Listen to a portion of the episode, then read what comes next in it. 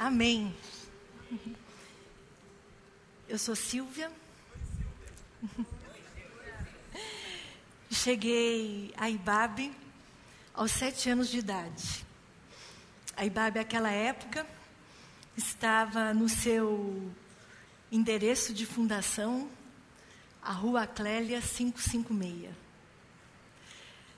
Por meio dos meus pais, eu conheci o amor de Deus revelado em Cristo Jesus. E foi nessa comunidade, foi nessa igreja, desde a minha infância, que eu cresci e experimentei da graça e da misericórdia de Deus. E foi no convívio com os meus irmãos, sendo edificada, fortalecida, que eu me rendi a Jesus aos 11 anos de idade. E foi nessa comunidade, juntamente com os meus irmãos, que eu ouvi a voz de Jesus dizendo: Você é minha filha amada, em você eu tenho prazer. E eu reconheci Jesus como a única autoridade espiritual sobre a minha vida. Por isso, a obra de Jesus, o seu ministério, me tocam profundamente. A maneira como Jesus viveu entre nós. E o que trago no coração para compartilhar com a minha igreja, com a minha comunidade nessa manhã, é a respeito da forma como Jesus viveu. E quero ler texto de Paulo aos Filipenses, no capítulo 2, a partir do verso 5, que diz assim: Seja a atitude de vocês a mesma de Cristo Jesus que, embora sendo Deus, não considerou que o ser igual a Deus era algo a que deveria pegar-se, mas esvaziou-se a si mesmo, vindo a ser servo, tornando-se semelhante aos homens. João, o evangelista, no capítulo 1, verso 14, ele vai dizer que o Logos, o Verbo, virou gente e habitou entre nós. Cristo se fez carne e viveu entre nós, e vimos a sua glória, como do unigênito, vindo do Pai, cheio de graça e de verdade. Jesus nos deixou um exemplo de como a palavra, o Verbo, pode se tornar concreto, pode se tornar tangível. Esses dias eu ouvi algo que me chamou a atenção.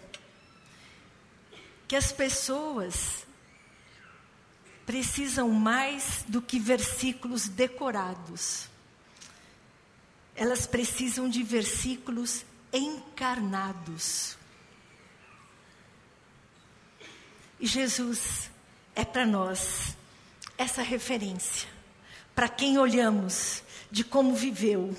E quando vamos às Escrituras, principalmente os chamados livros sinóticos, Mateus, Marcos, Lucas, João, que vão relatar os milagres de Jesus, a ação de Jesus, a pregação de Jesus, dizendo: o reino de Deus chegou e está disponível para todos.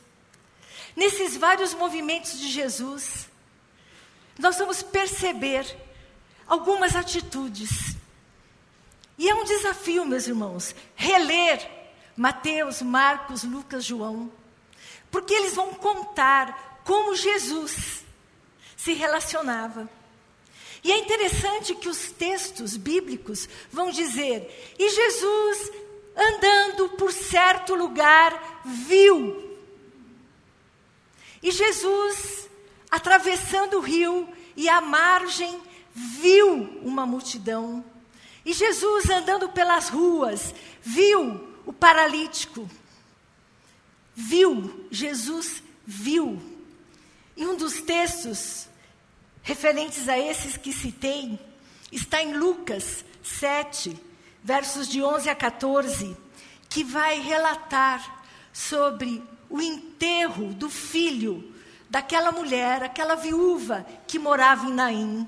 E diz assim: E Jesus, vendo-a, foi movido de íntima compaixão. E lhe disse: Não chores. E devolveu vida àquele jovem. Mateus 9,36 diz que, vendo Jesus as multidões, foi tomado de profunda compaixão, porque estavam aflitas e exaustas, como ovelhas que não têm pastor. E Marcos acrescenta que, ao vê-las e ser tomado de íntima compaixão, passou a lhes ensinar. E é interessante, irmãos, perceber esse ver de Jesus. Nós vivemos um tempo em que nós estamos vendo muitas coisas, mas olhando poucas coisas. É um ver rápido, descomprometido, despercebido. Às vezes acontece até de alguém falar: Você viu tal pessoa? Achei-a com semblante triste. Não, nem vi, nem reparei. Sim, a gente não olhou. A gente passa como que batido e não observa, não presta atenção. Mas Jesus não. Ele olha e vê e enxerga essa nossa alma e enxerga como estamos. Um olhar que é sem preconceitos, um olhar empático, e um olhar que enxerga além do que é aparente. Mas os textos prosseguem dizendo que, ao ver Jesus, é movido de íntima compaixão, de profunda dor, de um amor que dói as entranhas, ao ver Jesus é movido de íntima compaixão. Diz o ditado: o que os olhos não veem, o coração não sente. Mas ver de que forma, ver de que jeito, ver com atenção, ver com cuidado, olhar. Olhar não para aquilo que está aparente, mas aquilo que está por trás, às vezes até de um sorriso, quem sabe, mas de uma alma triste. Então Jesus é movido de íntima compaixão. E compaixão para Jesus não era sentir pena, não é paternalismo, não é uma piedade barata, mas é um profundo amor. Ao nos ver tão distantes do projeto original de Deus, lá no Éden, lá no jardim, quando nos, Deus nos cria para uma vida plena, para uma vida completa. E nós demos as costas, nós nos achamos autossuficientes. Então Jesus tem o seu coração compungido de íntima compaixão por perceber as pessoas tão distantes, tão distantes daquele projeto original do Pai, tão distante que nos desfiguramos, nos desumanizamos. E Jesus então é movido em suas entranhas por esse sentimento. Eu diria até que essa palavra é constrangimento. Somos constrangidos em amor quando olhamos, quando percebemos. E o nosso coração também sofre com esta pessoa, também simpatiza com esta pessoa. O ano passado eu vivi uma experiência de um grande constrangimento. Em agosto do ano passado, juntamente com um grupo de mulheres, nós fomos a Moçambique. Durante uma semana, ter uma ação, várias ações, com mulheres e crianças. E o pastor da Igreja Batista em Nampula, Moçambique, me convidou para pregar. Me senti honrada, mas também com uma grande responsabilidade de falar àqueles irmãos. Era uma igreja pequenina. E um louvor, irmãos, que vocês não fazem ideia de que significado é aquilo, como eles louvam. Com a voz, com o corpo, com as emoções, com o rosto.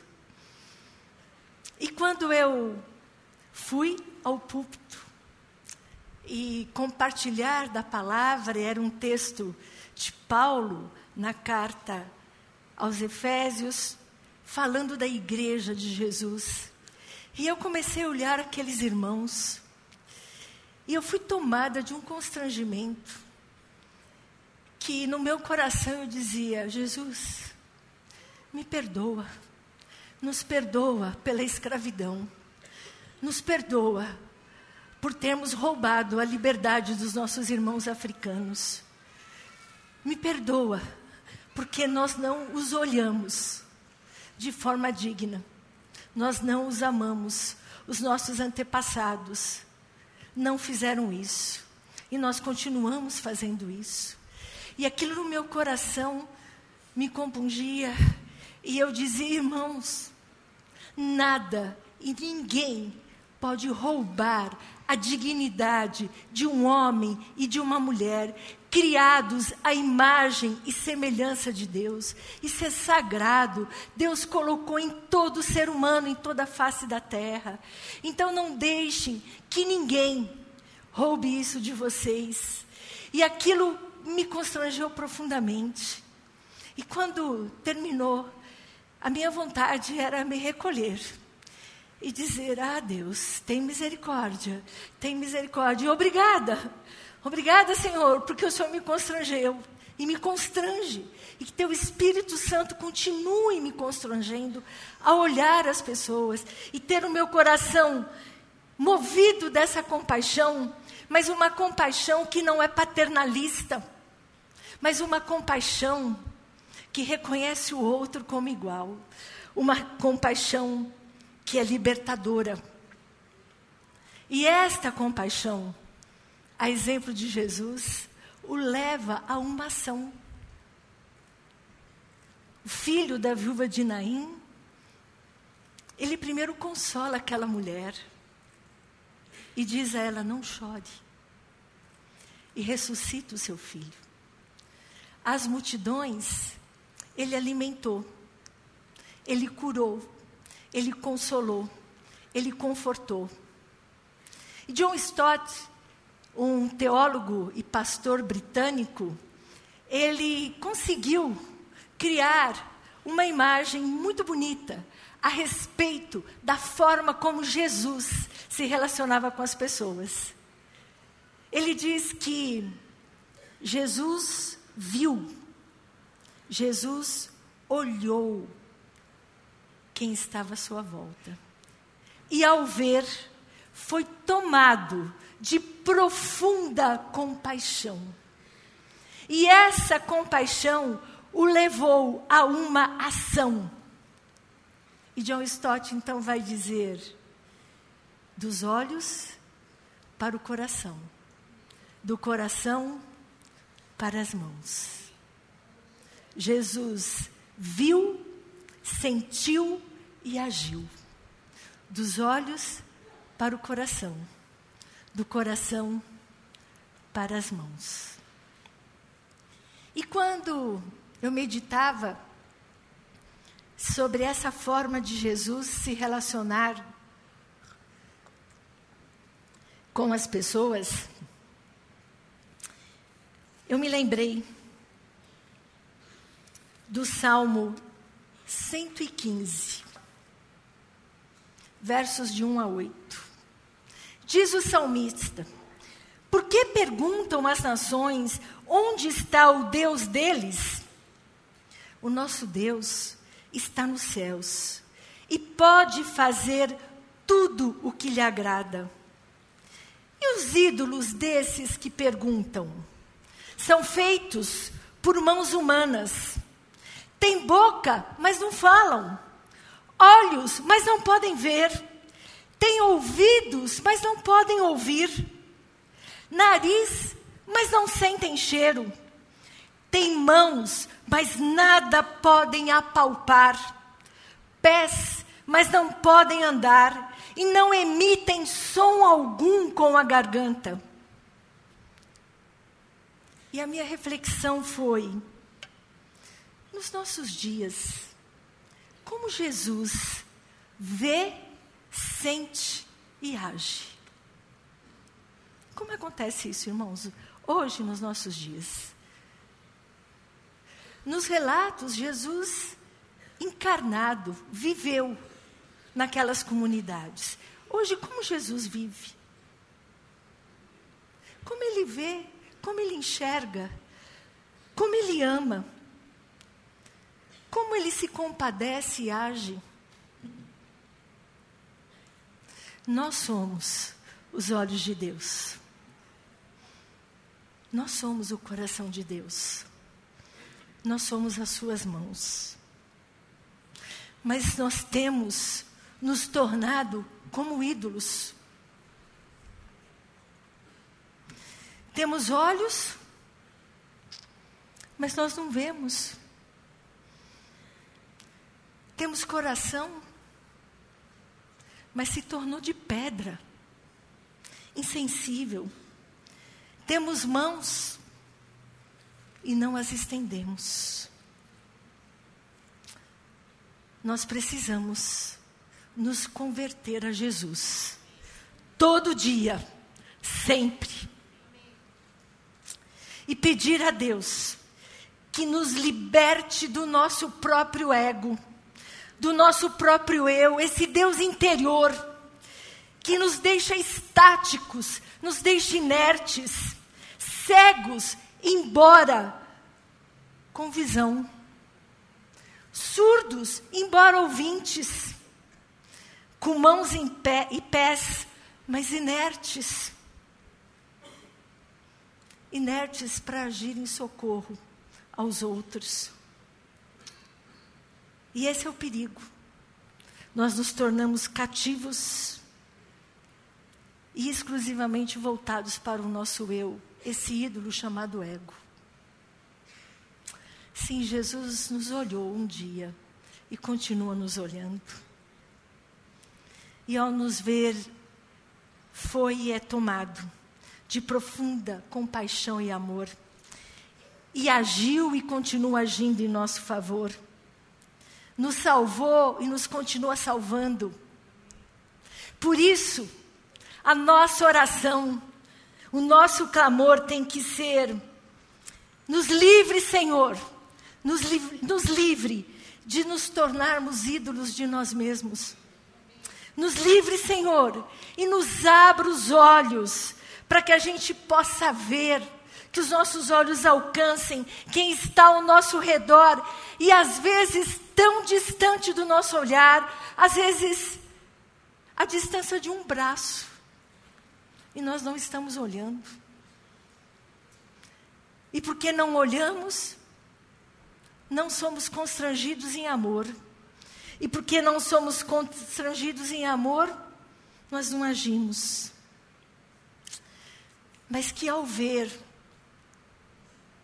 o nosso coração, irmãos, o meu, o seu, o nosso coração, ele seja invadido, ele seja encharcado, ele seja batizado de um grande amor, mas um amor genuíno que nos leve a agir, que as nossas mãos possam acolher, que as nossas mãos possam confortar, que as nossas mãos possam abraçar, que as nossas mãos partilhem o pão, que promovam justiça.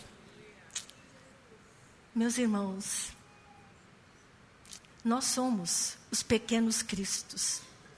Cristãos, essa palavra significa isso, pequenos cristos que estão aí pela cidade. Então, que os nossos olhos sejam abertos, o nosso coração constrangido e as nossas mãos estendidas. E que isso honre e glorifique ao nosso Deus. Amém. Amém.